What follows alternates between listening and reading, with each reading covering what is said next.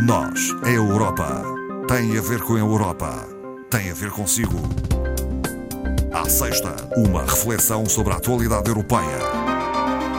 Doutora Ana Rita Barros, boa tarde. Boa tarde, Ana Marta. A doutora Ana Rita Barros é formadora do Centro de Informação Europeia Jacques Delors e está connosco esta tarde para abordar alguns temas que estão na ordem do dia. Não são muitos, até porque, eh, digamos, os políticos internacionais eh, estão envolvidos, ou estiveram, por um lado, na eh, G20, por outro, agora na COP26. Duas reuniões ao mais alto nível digamos que o mundo ficou cilindrado por estes dois aspectos. A cimeira das economias mais desenvolvidas, relembremos que o G20 representa 80% da riqueza mundial, 60% da população e 75% das transações comerciais, portanto, é um encontro a nível de chefes de Estado e Governo.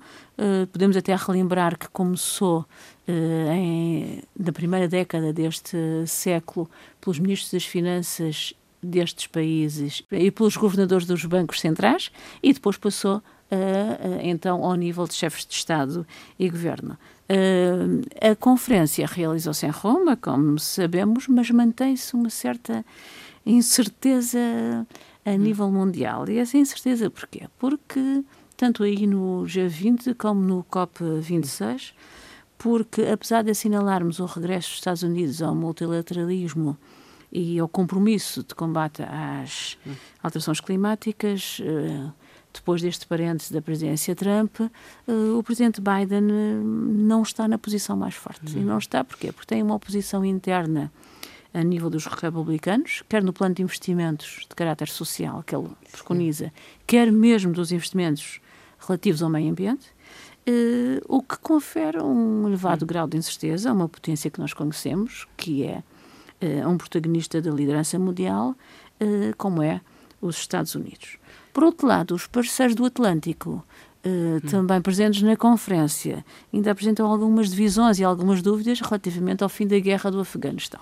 Uh, além disso, há aquele voltar de costas entre a França e, e o, Reino, Reino Unido, Unido, ainda como consequência do Brexit. Por causa das pescas? Principalmente sobretudo. no campo das pescas. Uh, há também a posição uh, da União Europeia um pouco balançada entre a China, que é importante para o fornecimento de alumínio dos componentes da indústria europeia, e os Estados Unidos. Uh, o líder russo e chinês, os líderes, não compareceram. Uh, o que enfraquece um pouco a tomada de decisões. Há o recurso às videoconferências, não é? Sim. Importantes, mas uh, estas videoconferências transformaram os contactos diplomáticos em contactos calculados, não é? Sim, impessoais. Sim, e, e, é diferente a presença de, de uma conferência à distância. Uh, e permitem, de facto, este, este, distanciamento entre os que estão presentes e os que se fizeram representar. Uh, no, outro aspecto, as videoconferências aproximam os contactos e as pessoas e as diplomacias e, uh, para aqueles que querem, de facto, cooperar mutuamente. O presidente chinês é importante nesta tomada de decisões, quer nós queiramos, quer não, porque a presidência chinesa, o presidente chinês, só para recordarmos, tem estado ausente Uh, ele Todas fazia as grandes reuniões. Reuniões. Ele fazia muitas uh, presenças e iniciativas a nível mundial antes da pandemia. Depois da pandemia nunca mais saiu. Uhum. Há dois anos praticamente não sai do seu país. Até Mas... porque a China também tem uh, um posicionamento face à pandemia que é muito radical. Sim. Qualquer caso que surja Fecha tudo. Fecha tudo. Fecha pois. tudo. Eles são muitos e, e, e, e surgiu lá, não é? Uhum. Uh, ele estará condicionado até por isso. Também, também. é uma questão também uh, política e de representação. Uh, mas a China é o maior emissor mundial, quase um terço das emissões partem da China, e o maior consumidor de carvão, que agora voltou a abrir algumas minas hum. e que ninguém diz muito porque são importantes para a produção, não é? Enfim, mas sem a China não existe um objetivo que se possa cumprir, não, não existe. Se não houver Sim. a concordância chinesa, não há objetivos. Em termos ambientais, eh, ambientais mesmo em termos de decisão do G20. Sim. E embora o G20 até tenha, uh, numa das conclusões, tenha acordado na aplicação daquele imposto uh, mínimo de 15% sobre as multinacionais, se não houver um acordo tácito de implementação no âmbito chinês, não há imposto uh, possível, porque as empresas se vão deslocalizando e, portanto, saem da esfera de controle uh, do Ocidente. Além disso, a China tem o seu ritmo próprio e tem uma noção de globalização que não é a nossa do Ocidente. A globalização para eles é uma outra coisa. Foram, é, é dominar, talvez, não? Que eles, de facto, têm... Têm tudo. Têm, têm tudo tem a população. Uh, tem, tem, a mão de obra, tem os tem produtos, não é? E têm, de facto, algum know-how que nós Sim. nos transferimos. Hum. Nós, Ocidente. Sim. E também não podemos esquecer essa parte. No entanto, foram alcançados alguns acordos. A redução de 30% nas emissões de metano, responsáveis por 25% do aquecimento. A proibição dos países em, em subsidiarem de alguma forma as empresas de energia fósseis diretamente. Sim. Enfim, são acordos importantes. Chega Pois, não sabemos.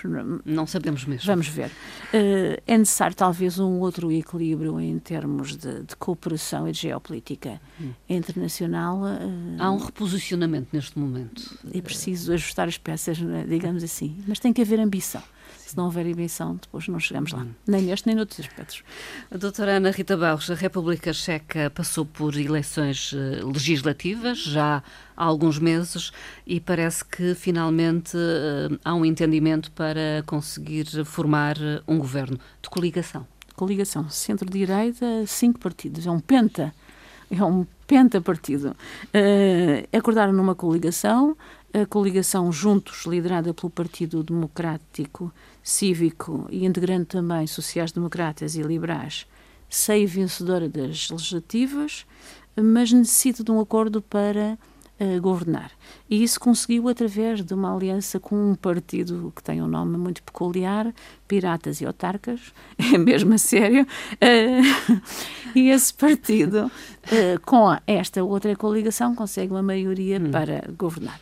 Nos últimos quatro anos, a República Checa esteve com um governo conservador, ultraconservador, uh, chamado também uh, Cidadãos Descontentes, um nome interessante também, uh, governou com o apoio da coligação social-democrata e com o apoio tácito dos comunistas. Agora, o novo, a nova coligação, liderada pelos cidadãos descontentes vai passar à oposição, Sim. mas aí com um equilíbrio de forças, porque o número de assentos parlamentares é muito, é muito próximo, próximo, da nova coligação. o pacto agora, portanto, acordado, digamos assim, prevê a criação de 18, mais ou menos 18 ministérios, à volta de 17, 18 ministérios, um dos quais, e isso é inovador, para a República Sim. Checa, responsável pela política comunitária. Hum. Portanto, são os assuntos europeus que estão na ordem do dia e isto não passa despercebido pelo facto da República Checa assumir no próximo ano, 2022, no segundo a semestre, a presidência rotativa da União Europeia. Portanto, será este Ministério que irá tratar Sim. da coordenação da presidência checa, queremos nós, não é? Portanto, hum. o, o pentapartido, o acordo, tem uh, assinatura marcada para a próxima segunda-feira, que é o dia da sessão inaugural da Câmara Baixa Checa. Uh, no entanto, precisa de ser ratificado pelo presidente checo Zeman, que está neste momento hospitalizado com uma situação grave. Difícil. Uh, e que não se sabe se está em condições de assinar eh, este pacto de, do acordo pentapartidário. Cada vez mais a, a formação de governos é difícil. Uh, nos Estados de, uh, europeus é, é, difícil. É difícil. E, há que chegar a acordo multipartidário. Sim, e normalmente muito, em algumas zonas, da Europa Central, muito partidos muito conservadores hum. estão a chegar ao poder, não é? Eh, talvez seja um aviso para nós que temos eleições dentro de pouco tempo. É verdade, 30 uh, de, de janeiro. Se o Presidente não tiver em condições de assinar na próxima segunda-feira, o acordo que sair de, da assinatura da próxima segunda-feira, um, levanta-se aqui um outro problema de adiamento, que hum. é o facto do Parlamento ter de concluir o processo de inabilitação do Presidente e de transferência de poder. Portanto, uh, são sim. situações que já Complexa. são demoradas não é? E, e, que podem ser ainda mais proteladas. Hum. Falemos eh, de novo da crise energética e do impacto que está a ter nos consumidores. É, é grande? É grande, é reconhecido. Sim. Não pode ser, como dissemos há pouco, atribuído uh, a quem está na produção da hum. energia. É agora os Estados optam por uma outra face, que hum. é atribuir uh, os apoios e os incentivos aos consumidores diretamente. Diretamente. Uh, a crise tem sido uma constante no, no, debate europeu, vimos isso ainda há pouco tempo no último Conselho, o último Conselho sem grandes conclusões nesta matéria, quase um adiar até, até dezembro. Uh, a Europa, como sabemos, tem uma dependência energética muito forte do gás natural. Hum. E 90% das importações de gás para os Estados-membros é feita fora da União, da União Europeia. Europeia. E vem de onde? Da Rússia. Da Rússia. Uh, isto levanta outros problemas que nós já aqui algumas vezes uh, focamos. Não se vislumbram, no entanto, soluções a curto hum. prazo. Uh, há aumentos médios do custo de energia na União Europeia no último ano que chegam a atingir 200%. Hum. As faturas vão continuar a subir, hum, as faturas da energia. Por isso, os Estados querem compensar de alguma forma. Nessa medida, 19 hum, Estados europeus solicitaram já à Comissão Europeia a intenção de aplicar um, qualquer um tipo de apoio, seja a nível de ajudas diretas, de subsídios, de isenções fiscais, exatamente para reduzir o impacto, o impacto. Um, do aumento de preço nos consumidores, uhum. diretamente às pessoas, não é? Ou, e isso passa pelo acordo da União Europeia? Uh, passa pela informação. Pela informação. Passa pela informação prévia. Uh, são 19 dos 27 apenas. Uh, quais são os que não pediram ainda?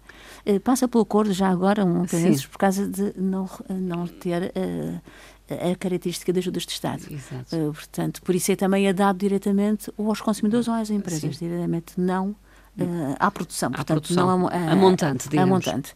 E, portanto, uh, esta, esta situação uh, abrange os 19 Estados. Uh, quem é que não está? Quais são os nove que estão fora? São normalmente Estados da Europa Central, Sim, Alemanha. incluindo a Alemanha, Europa do Norte, Norte uh, Luxemburgo, Áustria, portanto, é, é, é, esses Estados. Há outros, no entanto, que é o caso de Portugal, que já anunciaram ajudas diretas às, às, famílias.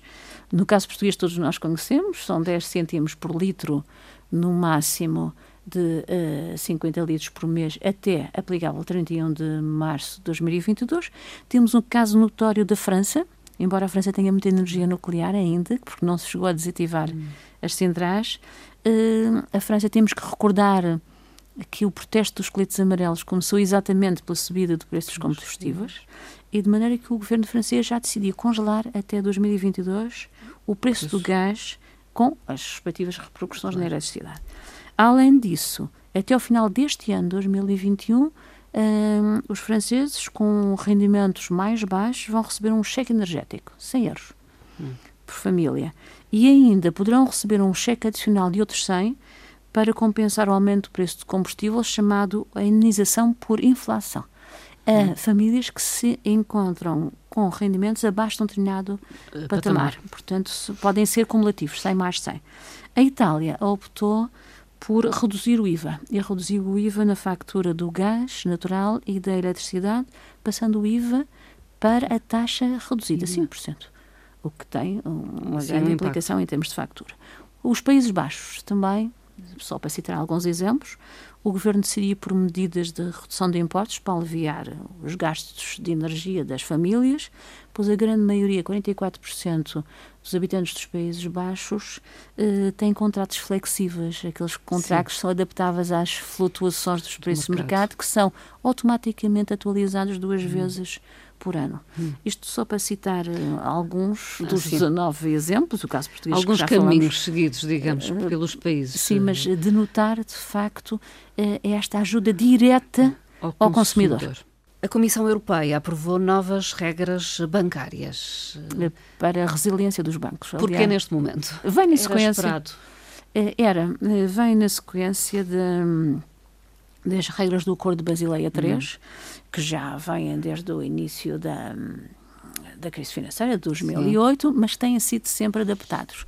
Uh, aliás, uh, se, tiver, uh, se tivermos estado atentos às declarações da Presidente Cristina Lagarde, hum. quando esteve cá em quando Portugal, no Conselho esta de Estado. semana, Sim, Conselho de Estado e também na, nas comemorações do do aniversário do Banco de Portugal, ela disse exatamente que ia tentar, uh, mais breve uh, trecho, uh, aplicar novas medidas do Fundo de Resolução Bancária para a proteção exatamente dos depósitos dos particulares.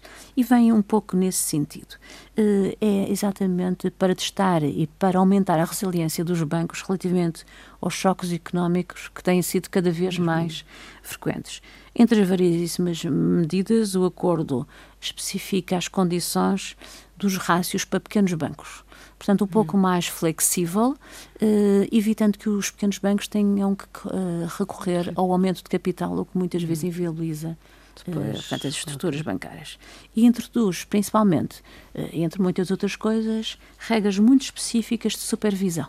Portanto, o aumento da supervisão, a harmonização dos poderes de supervisão e das ferramentas interpaíses da União Europeia e também os signatários do Basileia III, mas com a aplicação de sanções. Para quê? Para, fundamentalmente, eh, que não existam implicações negativas a nível de clientes, como nós aqui em Portugal bem conhecemos, Sim. muitas vezes pela qualidade e não. da supervisão e do controle que devia ter havido relativamente e, uh, e não aconteceu. E não aconteceu.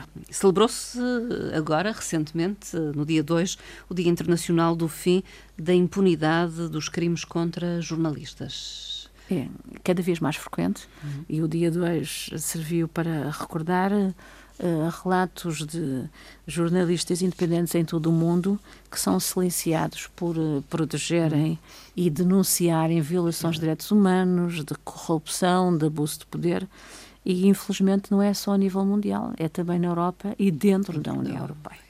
Uh, a Comissão vincula o seu apoio à, à informação livre, aliás, recordando um pouco parte do discurso da Presidente da Comissão Uh, no dia 15 de setembro, sobre o Estado da União, a Presidente referiu que a informação é um bem público e relembrou os instrumentos que a União Europeia disponibiliza exatamente para hum. proteger a informação livre.